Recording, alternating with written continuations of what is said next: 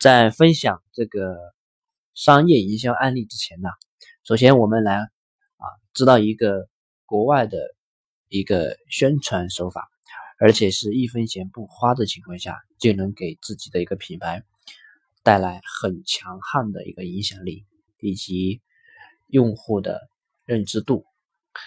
嗯，国外有一家公司是做玻璃的，这家公司对自己的玻璃质量很自信啊，非常自信。于是呢，他们就在一个广场，人流量很好、很高的一个广场，搭了一个由玻璃组成的一个小房子，是透明的。那么这个房子里面呢，有三百三百多万美金啊，三百多万，由风下面有一个吹风口吹起来的。然后呢，有一面玻璃写着：“谁要是能把这玻璃。”敲碎或者踢烂或者踢碎，那么里面的三百万美金呢，就是属于他的。啊，这个房子当天建好，标语当天出现，就吸引了很多的人去关注、去围观。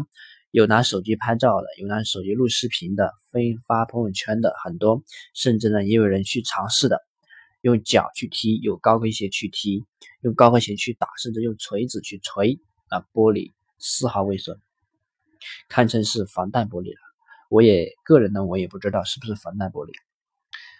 于是，我们我们通过这个案例啊，我们可以我们可以想到，这个公司他们是利用了一个人性的一个什么点？是不是一个贪字啊，朋友们？而且这个数字还不少，三百万美金呢，啊，相当于人民币一千多万。一千八百万好啊！好，那么废话不多说了啊，这个案例我们也说完了。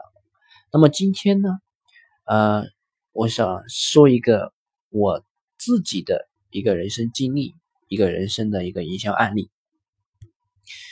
曾经我在一家护肤品公司啊卖面膜，呃，这个这款面膜呢，我很。了解啊，当然这里我就不做这个面膜的名字的一个宣传了啊，因为我不是来打广告的。这个面膜呢，它是可以喝的啊，相信呢你呢在其他的方面也了有了解过，也有很多的护肤品公司自称这个面膜的料体啊是可以喝的，但是真的有人喝过吗？没有，对不对？当时啊，我卖这个面膜非常的难卖，这个销售量一直上不来啊。有试过免费试用的活动，有举办过免费赠送的啊，花了很多成本，结果怎么样？结果都不很好，没有起色。于是呢，我就干嘛了？我就做了一个决定啊，在一个同样是人流量很高的广场上。举办了这么一个活动，广告语就是：“谁要是敢喝下这个面膜的料体，我公司或者是我当场给这个人一百块，就一百块，而且这喝不是没有让你喝完，哪怕是用尝一点点，就给你一百块，对吗？”为什么敢这么做啊？因为我首先我自己那个面膜的料体我就喝过，是真的可以喝。同时对这个面膜的质量、安全非常自信。可能你们会想，如果我要是喝了，要是出现副作用了怎么办？怎么办？对吗？很简单，甚至是很多人都没有想到的方法，就是。当场签订有效的法律合同，就是喝过之后，如果有什么副作用，我们公司全程负责，以及合同上都有公司的盖章。填一填一点点就是一百块钱，于是很多人就过来尝试，填一下一百块，填一下一百块。那么尝试之后怎么办？肯定是有。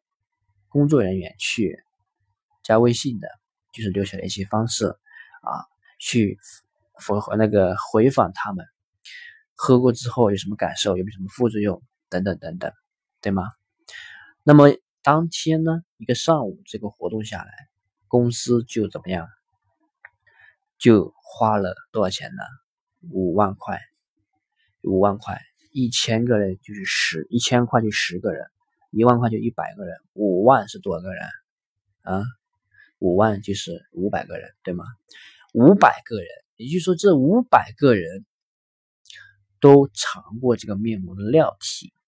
那么我想问一下，他都敢尝这个面膜的料体？先不说一一百块钱钱不钱的问题，首先他敢尝一百块谁没有，对吗？对不对？一百块谁都有，而且他带着一个什么样的心理啊？不会想这个面膜真的有那么好吗？如果就是他们会以一种逆思维去想，如果没有那么好，他们敢这么光天光天化日之下，而且还给又给钱又签合同的，敢吗？不敢。于是呢，就引起了很多人的好奇心。那么在这个点，我和公司利用的就是一个好奇心的一个点。于是拥有了五百个人的五百用户的种子用户。既然他们都敢喝，那么有什么不敢试用这个面膜的呢？使用这个面膜的呢？对不对？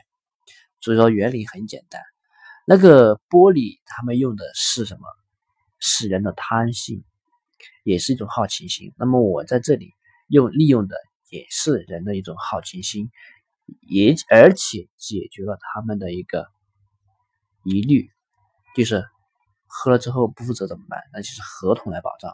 而且当场有律师的，你们可以想象一下当时的场景啊，当时的场景是什么样的？那么到后来，公司的面膜销量迅速提升啊，到最后可能你想问，为什么我没做了呢？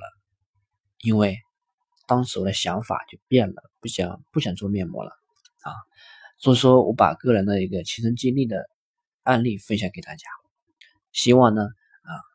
你们对你们有有一些启发和一些帮助啊！感谢你的聆听。